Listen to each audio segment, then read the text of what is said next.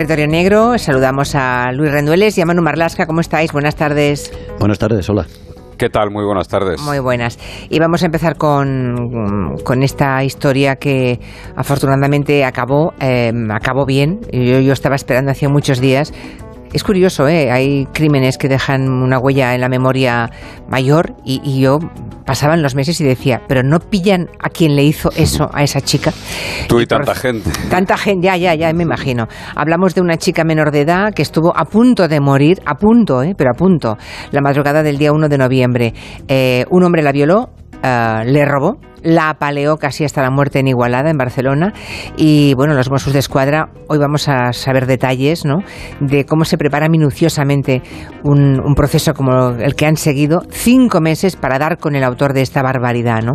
Pero ya han acumulado pruebas, eso sí, lo han hecho lentamente, pero con enorme seguridad, para acumular pruebas que desde luego le van a mantener muchísimos años en la cárcel. No sé si, bueno, yo luego os pregunto, no sé si el tipo de crimen da para una prisión permanente no, revisable. No, no, no, vaya. Pues fíjate que yo sería partidaria, pero yo no soy nadie para tal cosa, ¿verdad? Pero desde luego yo sería partidaria en este caso. Bueno, vamos a hablar de esta investigación minuciosa, la operación NIT tal y como la llevaron a cabo. NIT significa noche en El CASNIT, ellos le llaman, no llaman operación, sino CAS, el CASNIT. El CASNIT, bueno, el caso NIT, ¿no? El caso noche. Empecemos por recordar lo que pasó en un polígono de Igualada el día 1 de noviembre. Bueno, pues son las 6 de la madrugada aproximadamente, es 1 de noviembre, Halloween, una noche en la que las discotecas están muy llenas, en la que mucha gente muy joven, como en el caso de esta chica de 16 años, han pasado la noche allí, y ella sale a las 6 de la madrugada más o menos, es está en un polígono de Igualada. Eh, alguno de los amigos con los que ha pasado la noche ha tonteado con ella, ha, previamente ha estado cenando en un Burger King de la zona, hay más gente de la habitual, como digo, por allí, porque es la noche de Halloween, pero la chica decide irse sola hacia la estación de tren para irse a su casa. Ella vive en Villanueva y la Geltrú, mm. donde su madre, con la que ha mantenido varias conversaciones durante la noche, la espera pero más allá de las seis y media de la mañana, cuando se produce uno de sus últimos contactos, ya no llega esa noche a casa. Bueno, y no llega porque antes de alcanzar la estación, antes de llegar a la estación, se cruza con un, con un salvaje, con un criminal, con su agresor, ese que ahora acaba de ser detenido. En una de esas calles del polígono, una calle que se llama Países Bajos, alguien la, la aborda y la agrede de una forma que al menos Manuel y yo y casi todos los policías con los que hemos hablado y los mozos la hemos visto muy pocas veces. ¿eh? La penetra anal y vaginalmente, utiliza objetos, la golpea con saña, especialmente la cabeza. Luego además le roba el vestido, el abrigo, la ropa interior, la deja tirada y malherida en la calle a una temperatura bajísima, prácticamente desnuda. Dos transportistas le salvan la vida y posiblemente pasan por ahí 45 minutos después de que se consumara la, agresión. Posiblemente si hubiese entrado algo más, ella habría muerto. Incluso el primero que la ve piensa que está muerta. Imaginen el estado de esa criatura. Bueno, eh, esta chica pasa bastantes semanas en el hospital porque tiene heridas gravísimas. Eh, muy graves, eh, gravísimas, eh, no nos imaginamos hasta qué punto. Ella pasa un mes entero, es intervenida quirúrgicamente hasta en cinco ocasiones se le practica una reconstrucción completa en algunas partes de su cuerpo. Eh, los golpes que tiene en la cabeza, que recibe en la cabeza, le han provocado el 90% de la pérdida de audición en uno de sus oídos. Ella va a tener que llevar un aparato, un audífono, el resto de su vida. Y más allá de esas heridas físicas, que como digo son tremendas, eh, hay unas secuelas psicológicas enormes. Tiene un síndrome de estrés postraumático de manual y tiene un estado de terror y ansiedad casi permanente. Y esto dice mucho de su familia. Aún así, eh, la familia eh, ha intentado normalizar y que ella siga yendo a clase y que ella, mm. ella, siga yendo al colegio y que dentro de lo que cabe intente hacer una vida normal. ¿no? Este estado provoca que los investigadores apenas puedan tener información de, de, su agresor en los interrogatorios que le hacen a ella, en las declaraciones. Eh, ella no tiene recuerdos claros de aquella noche y lo cierto es que hay una parte de esta investigación, que es la que llevan a cabo, la investigación la lleva a cabo la UCAS de Mossos de Escuadra, la Unidad Central de Agresiones Sexuales, y digo que hay una parte de la investigación que se ha desarrollado en la sombra y que se ha desarrollado seguramente muy, muy en silencio, que es la de los agentes, las agentes más bien en este caso, que han estado acompañándola en todo momento a la yeah. víctima. Las UCAS de, de Mossos, ¿no? de los Mossos de Escuadra. Creo que es una unidad creada recientemente, ¿no? Es la que se hace cargo de esa investigación. ¿Y por dónde empiezan? Claro, porque... Creada hace menos de dos años, yo creo, 2020, Unidad Central de Agresiones Sexuales. Empiezan por, reconstruir, como se suele hacer con lo único que tienes, ¿no? reconstruir la noche anterior de la víctima, la noche de Halloween, incluso algunos días hacia atrás. ¿no? Con quién contacta a la víctima por redes sociales, con quién habla por teléfono, los dispositivos. Después van viendo, intentando ver lo que ocurrió en la discoteca, en esa discoteca Epic llena de chavales jóvenes, con quién estuvo, si tuvo algún problema. Y esas primeras pesquisas, digamos que marcan la lupa sobre unos cuantos chicos muy jóvenes, sobre todo con dos, con los que ella había tenido algunas conversaciones por redes sociales antes de, que fuera Halloween, como para quedar en la discoteca, y uno más que pasa con ella las horas anteriores a la llegada a la discoteca y que también sale con ella de la discoteca. Los mozos aprietan fuerte a todos ellos, pero ninguno flojea porque todos tienen cortada, todos son inocentes. O sea que llegan, llega la policía catalana a la conclusión de que lo que le ha ocurrido a la chica no tiene nada que ver con las horas que ha pasado en esa discoteca y con esos jóvenes que mm, a los que aprietan, digamos, ¿no? Pues mira, tienen tan poco, tienen tan poca materia prima a la que agarrarse, porque como digo, en estos casos, en los delitos, en los delitos sexuales, lo más importante de una investigación es el relato de la víctima. Y en este caso aporta tan poco que van con unos miembros muy, muy pequeños, muy escasos, ¿no? Con lo cual no descartan del todo qué ha pasado algo en la discoteca. Y de hecho, se comprueban prácticamente casi uno a uno a todos los asistentes esa noche a Épica, a la discoteca. Se miran en cámaras en torno a 150 cámaras de los alrededores de la calle, se van trazando círculos y salen 150 cámaras de empresas y de, y de tráfico en las que poder eh, mirar. Se toma declaración a decenas de testigos, pero la investigación llega a un momento en el que ya no avanza más. No hay nada que digan las cámaras, no hay nada que digan los testigos y se decide, como pasa en muchos otros casos, como pasa en muchas otras investigaciones, investigaciones. Y como hemos contado aquí muchas veces, se decide echar la imaginación y buscar otros caminos distintos. Eh, otros caminos, pero ¿qué tipo de caminos son esos? ¿Cuáles? Bueno, la investigación, digamos, de manual no, no funciona, no, no, da frutos. Se van pidiendo todos los teléfonos móviles que estaban bajo las antenas cerca de la discoteca y del lugar de la agresión. Son miles de teléfonos móviles. Ya, ya, claro. Se consultan los, los agresores sexuales que hubieran salido de la cárcel o bien de permiso o bien definitivamente en fechas anteriores, próximas, cercanas a los hechos, se pide la lista completa de todos los vecinos de Igualada y de poblaciones cercanas a Igualada que tengan antecedentes por ese tipo de delitos. Nadie puede imaginar la de horas, miles de horas. No, se puede imaginar. Por eso, no se puede imaginar miles de horas. o sea, han revisado a todo Igualada y a toda la gente que estaba con las eh, fichados, digamos, quiero decir, que cuyas antenas de, de teléfonos móviles quedaban señal allí. O sea, han revisado a miles de personas, miles. Y, con resultado cero. Nada conduce al autor de la agresión, se van viendo, como ahora te explica Manu, otras vías, se empeñan en averiguar y deciden una cosa todavía más ambiciosa o todavía más laboriosa, que es averiguar todo, cualquier cosa, la mayor estupidez que ha pasado en Igualada en la noche de Halloween. Y en Igualada viven 40.000 personas. ¿eh? 40.000 personas. Y dice, bueno, esa noche hubo, ¿no? ¿Qué pasó? O sea, ¿cómo se comprueba? ¿Cómo se llega a cualquier mm, detalle que pueda llevar al violador y casi asesino de esta chica? Mm. Se comprueba todo. Rebeca Carranco, una compañera del país allí de Barcelona, lo definió muy bien este fin de semana. Lo llamó pesca de arrastre. pesca de arrastre, es verdad. es, una gran definición ¿eh? y además muy gráfica de lo que hizo la, la, UCAS.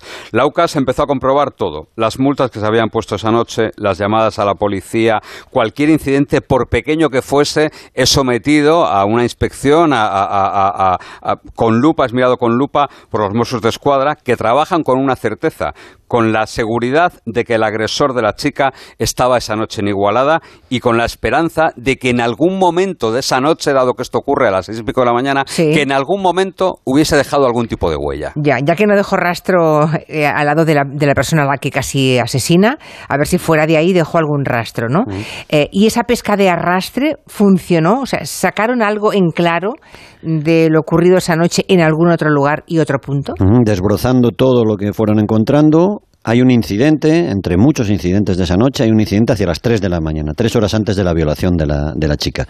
Hay una docena de chavales, la mayoría menores de edad, que están haciendo botellón y en, en, la juerga rompen el retrovisor de un coche que está aparcado ahí. El dueño del coche estaba cerca de la zona y lo ve, les insulta y además lo graba con el teléfono móvil.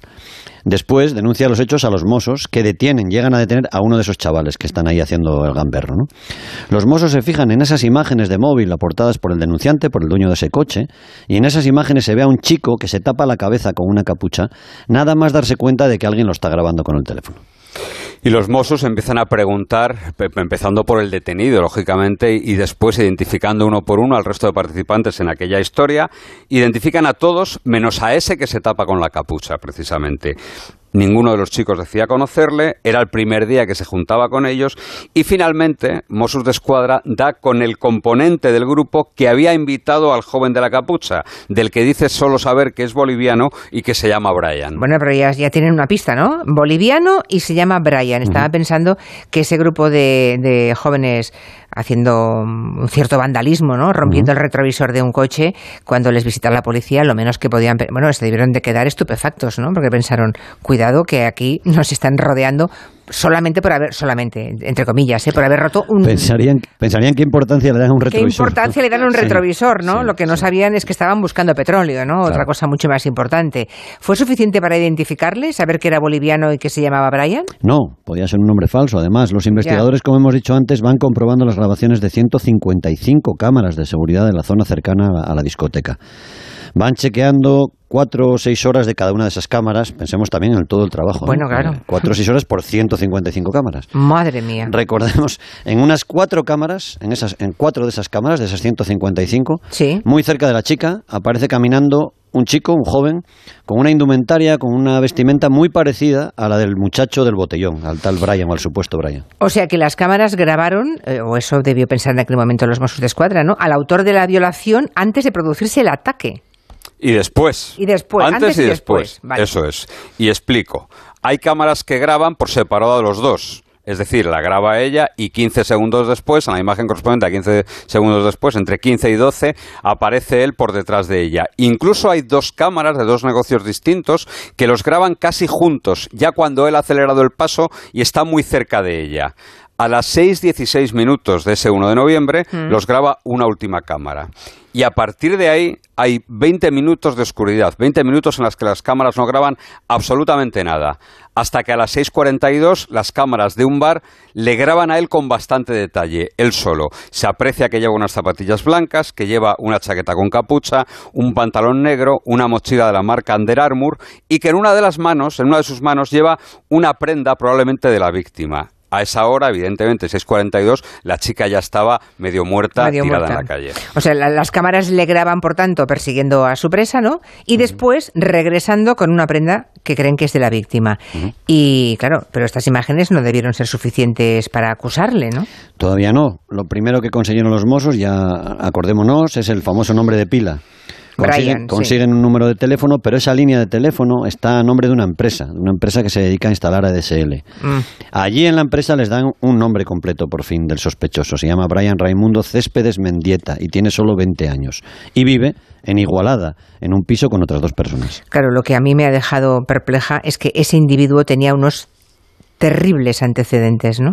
Algo que obviamente mm, alimenta la sospecha sobre él de los Mossos de Escuadra. Eh, en el momento en que lo identifican y ven esos eh, terribles antecedentes, imagino que dicen, lo, tenemos, lo tenemos. Pues mira, llegó, llegó a España en el año 2015 gracias a la recuperación familiar, su madre estaba aquí, y dos años después, esa madre que le reclama para venir desde Bolivia, le denuncia por haber violado a su hermanastra ella, la niña, tenía 7 años y él solo 14 años. Y él, era un chaval de 14 años. Madre mía. Así que un juzgado de menores, la legislación es la que es, le condena en febrero del 2020 a un año y medio de internamiento en régimen semiabierto y a 12 meses más de libertad vigilada.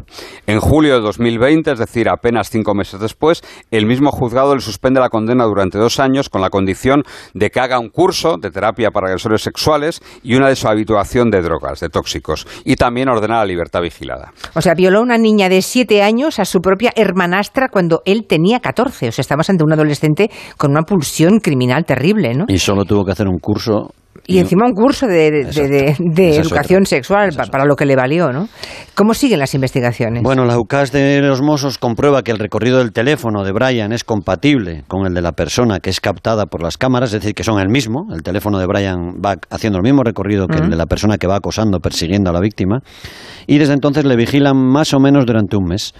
Y ven que todavía lleva la ropa con la que aparecen las imágenes de las cámaras de la madrugada de la violación. Esas zapatillas que te decía Manu, Ya, ya. marcadillas Y no había ninguna posibilidad, supongo, ¿no? De que alguien pudiese llevar prendas parecidas y que estuviera allí esa misma noche. Todo esto lo habrá descartado la policía, paso Sí, a paso. además vamos a explicar de qué manera, porque es una investigación muy minuciosa que no ha dejado nada al azar, nada al azar, tanto que han hecho lo que se llama un informe de descarte, que es un trabajo verdaderamente brillante.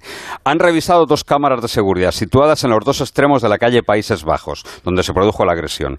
Entre las 6.16 y las 7.25, que es el tramo en el que ocurre Sí. la violación, acceden a esa calle 46 vehículos y todos ellos entran y salen de la calle sin realizar paradas ni movimientos sospechosos, porque los cronometran y cuadra perfectamente con el recorrido normal Vale. de un coche. Y además, las cámaras captan en las inmediaciones a nueve peatones. Solo el tipo de la capucha y la mochila Under Armour hace movimientos compatibles con ser el autor del ataque. Es decir, es él porque no hay ninguna posibilidad de que sea otro. Así que finalmente es detenido el día 21 de abril, ¿no? Le detienen de madrugada en su casa, registran su casa durante seis horas, en su teléfono hay un pantallazo de Google Maps que le sitúa cerca del lugar de la agresión sexual a la hora. A la hora. De su casa se llevan esas zapatillas, la sudadera, la chaqueta, el pantalón, la mochila que te decía Manu. Es la misma ropa con la que le captan las cámaras marchándose del lugar de la violación. Y eso supongo que es una prueba suficiente para que pase muchos años en la cárcel. Me No, parecerán- no, no. Todos, todos me parecen No. poco, ¿no? Vale. No, no, no, eso, eso serían unos buenos indicios, pero no, no sería una prueba concluyente. Ah, ¿no? Lo que pasa es ah, que claro. A veces, a veces, la suerte se pone del lado de los buenos, y esta vez ha sido así. Porque cinco meses después de los hechos, cinco meses, 180 días después, una de las mangas de una de las chaquetas que tenía Brian en su casa guardaba ADN de la víctima de la violación.